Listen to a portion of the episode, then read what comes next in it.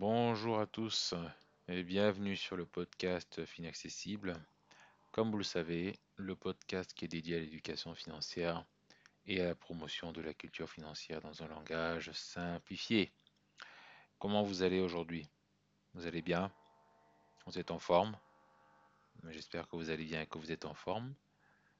C'est bientôt la rentrée scolaire, c'est bientôt la fin des vacances. J'espère que vous avez profité de cette période pour, euh, pour vous déconnecter un peu, parce que c'est très important, pour voir vos, familles, vos proches, et pour pouvoir passer des moments de, de qualité avec eux. Sinon, moi, je vais bien. Je vais bien, je suis en pleine forme.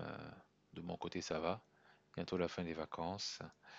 Et en route pour de nouvelles euh, aventures.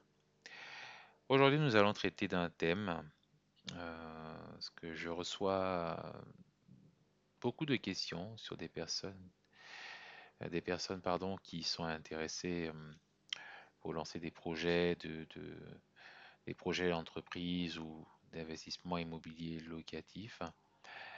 Et j'ai reçu récemment des, des messages, des, des, interrogations sur des personnes qui étaient locataires de leur résidence principale pour des, des, raisons diverses et variées euh, et qui voulaient investir dans un projet d'investissement locatif et qui n'ont pas pu aller au bout de leur projet.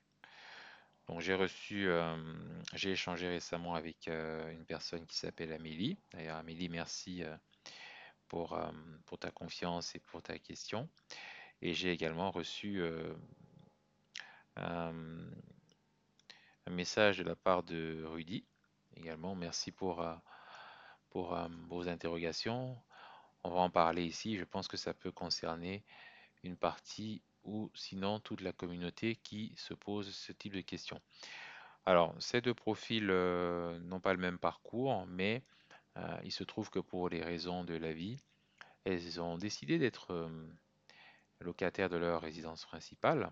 Voilà, donc je, vois déjà ce que certains vont dire, que oui, locataire, c'est peut-être jeter l'argent par les fenêtres, il vaut mieux être propriétaire, mais il faut savoir qu'il y a des cas également, euh, des cas particuliers. Déjà, tout le monde ne peut pas avoir accès à la propriété de par sa situation. Vous avez des personnes, par exemple, qui habitent dans des environnements très intéressants euh, et qui ont fait le choix de rester locataires dans un environnement parce qu'ils n'ont pas forcément les moyens euh, d'acquérir dans cet environnement-là et par rapport à, à l'accès au transport, aux commodités et à la scolarité des enfants, c'est beaucoup plus avantageux pour eux.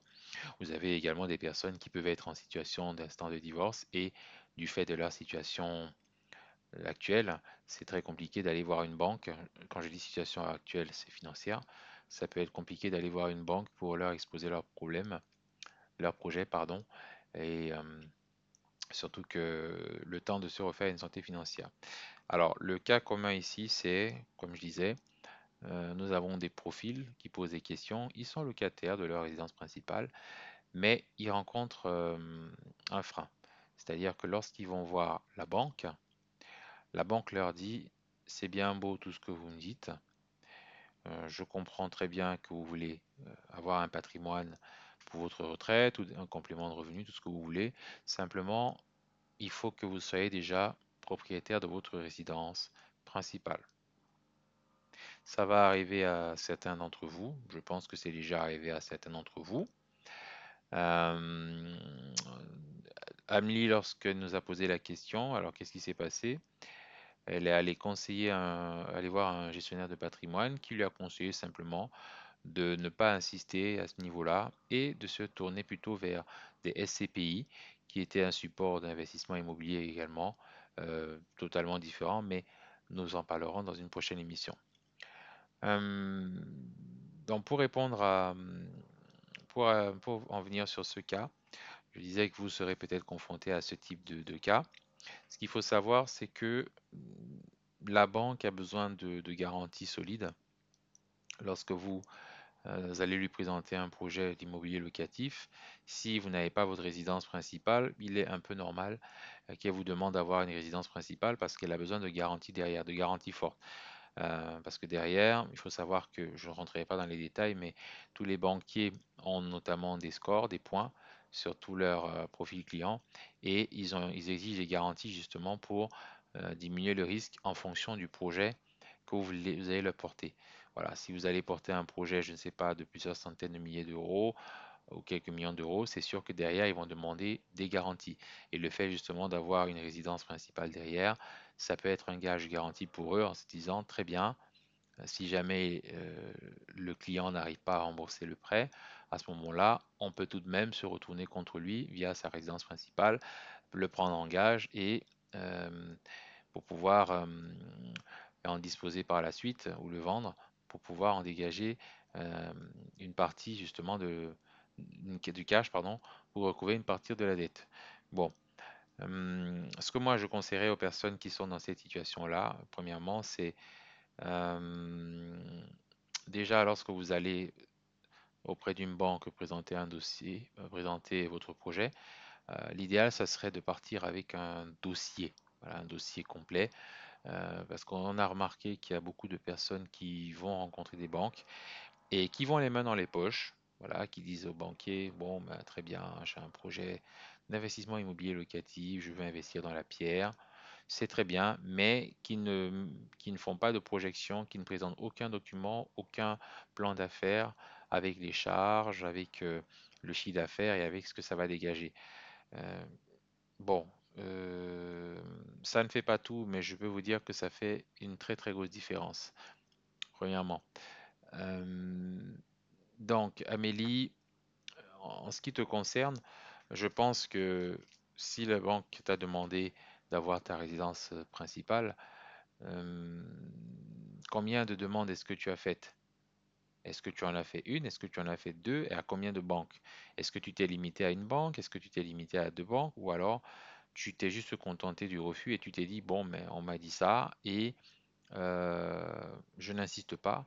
Ou est-ce que euh, tu es allé voir plusieurs banques et ils t'ont dit tous la même chose avant d'aller voir ton gestionnaire de patrimoine? Alors, il y a plusieurs solutions à ça. Pour pouvoir contourner ça, il y a deux options. La première, c'est que lorsque vous allez voir le banquier, vous pouvez tout simplement lui dire que vous avez besoin d'un prêt pour financer votre résidence principale. Vous n'avez pas besoin de lui dire que vous allez faire du locatif, d'accord? Vous lui dites que vous avez besoin d'un prêt, voilà, vous étudiez votre capacité d'emprunt, vous prenez, vous prenez des sommes, vous faites un emprunt pour, vous dites que c'est pour votre résidence principale. Le banquier n'ira absolument pas voir ce que vous allez faire de votre résidence que vous allez acquérir. Voilà, vous, vous, montez le dossier, vous, vous lui présentez. Et une fois que vous aurez signé l'acte définitif, l'acte de vente définitif chez le notaire, rien ne vous empêche derrière d'en disposer librement. Vous n'êtes pas obligé d'habiter là, vous pouvez le mettre librement en location selon le mode d'exploitation de votre choix.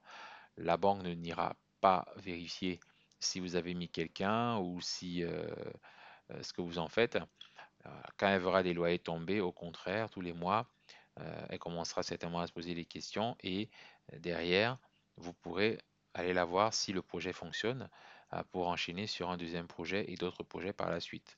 Voilà, donc euh, allez la voir, vous voyez la banque et vous lui dites que c'est votre résidence principale et vous n'êtes pas obligé de, dire que vous allez mettre en location. Quand vous dites que vous allez mettre en location, euh, là vous êtes en train de présenter déjà un business que vous allez monter.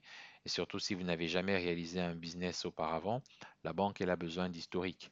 Si elle n'a pas d'historique, elle n'a pas de, profil de quelqu'un qui prend des risques, qui a déjà monté un business, réalisé euh, un investissement immobilier locatif, il est un peu normal qu'elle va, hum, qu'elle va reculer et qu'elle va dire, voilà, moi j'ai besoin d'un gage, j'ai besoin de plus de garanties que ça, euh, qu'à part me dire, oui, je, je bien le, projet en, bon investisseur, en bon entrepreneur.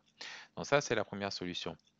La deuxième solution également, ça serait de ne pas se limiter à une banque.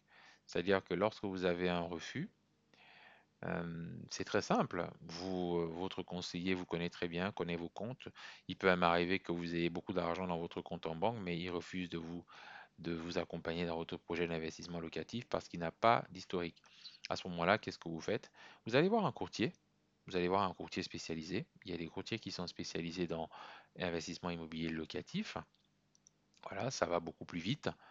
Euh, il va challenger, il va comparer à ce moment-là les différents taux, il va contacter les différentes banques, il va faire une partie du travail pour vous et il va vous présenter euh, les offres de prêt, euh, ce qu'il peut obtenir. Sinon, si vous ne voulez pas passer par un courtier et que vous avez du temps, à ce moment-là, ce que vous pouvez faire, c'est d'aller de banque en banque. Vous allez dans votre ville, vous toquez aux portes, voilà, vous allez à l'accueil, vous prenez rendez-vous avec un conseiller et puis vous lui expliquez votre situation simplement. Mais ne vous limitez pas à un refus euh, en vous disant bon, mais puisque la banque m'a dit que c'est impossible, voilà, je ne peux pas le faire. Non, non, ça, euh, la banque ne donne pas, ne donne pas son argent comme ça. De toute façon, vous, est-ce que vous prêteriez votre argent à quelqu'un qui n'a aucun projet en face, euh, aucune historique, aucun projet face Est-ce que vous lui prêteriez aussi facilement? Hmm, Pas certain. Euh, donc il y a ça, ne vous limitez pas. S'il faut faire euh, deux banques, trois banques, quatre banques, même une dizaine de banques, une quinzaine de banques, croyez-moi, à un moment, vous allez en trouver une forcément qui vous, qui vous fera confiance.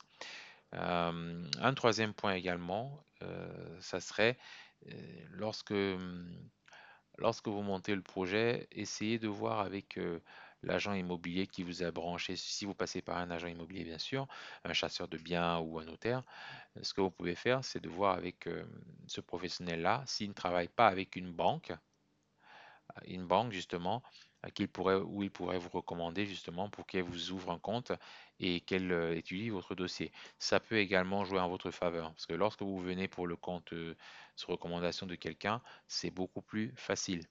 Voilà. À ce moment-là, vous irez voir le professionnel qui a été, le, la banque, pardon, que le professionnel vous a recommandé. Et croyez-moi, c'est beaucoup plus différent que lorsque vous allez tout seul et vous dire voilà, je m'appelle tel, je viens de je sais pas où, et puis j'ai besoin d'un crédit, on ne sait même pas ce que vous avez fait, on ne sait même pas d'où vous débarquez, quel est votre historique et tout. Donc je récapitule. La première chose, c'est en, trois points, pardon. Si vous avez un projet d'investissement immobilier locatif, que vous êtes locataire et que vous voulez investir dans le dans du patrimoine à long terme à moyen terme, à court terme, vous avez trois options si vous rencontrez des blocages. La première, auprès du banquier, ça serait de dire que vous investissez pour votre résidence principale. Après, vous en faites ce que vous voulez. La banque ne va pas vérifier derrière si vous le mettez en location ou si vous ne le mettez pas en location, si vous habitez. Ce qui l'intéresse à la fin, c'est de pouvoir, euh, de pouvoir recevoir toutes les mensualités tous les mois. Voilà. Vous dites que vous allez habiter le bien. Deuxième chose, ça serait d'aller voir un courtier qui serait spécialisé en investissement immobilier locatif, c'est son travail. Il a l'habitude de, comparer les taux avec les autres banques et c'est son métier. Sinon, ne vous limitez pas à un seul refus, vous prenez votre temps, vous allez toquer aux banques, aux portes des banques et vous allez exposer votre projet et je suis certain que même si vous avez 2, 3, 4, 5, 6, une dizaine, une vingtaine de refus, au bout d'un moment, vous trouverez forcément vous trouvez forcément, euh, forcément cette une banque qui vous fera confiance, c'est certain. Euh, la troisième solution, ça serait, si vous avez travaillé avec un agent immobilier, ça serait de voir s'il a des banques partenaires avec qui il travaille et de vous recommander une banque justement euh, qui vous ouvrira les portes et qui sera beaucoup plus réceptif pour accepter votre projet d'immobilier locatif. Voilà. Donc j'espère que ça, ça vous a aidé. En tout cas, c'est un point que c'est un obstacle que les gens rencontrent assez souvent. Les personnes euh, s'arrêtent au premier refus. Si vous avez d'autres solutions également qui peuvent aider la communauté, n'hésitez pas à nous envoyer ces solutions-là. voilà, n'hésitez pas à commenter, n'hésitez pas à revenir vers nous si vous avez déjà rencontré ce type de, difficultés. Si vous avez déjà essayé, si ça n'a pas fonctionné, si vous avez essayé autre chose, nous nous chargerons également de, de faire en bénéficier toute la communauté. Sur ce, je vous souhaite une excellente journée et je vous dis à très bientôt pour un prochain épisode. Merci.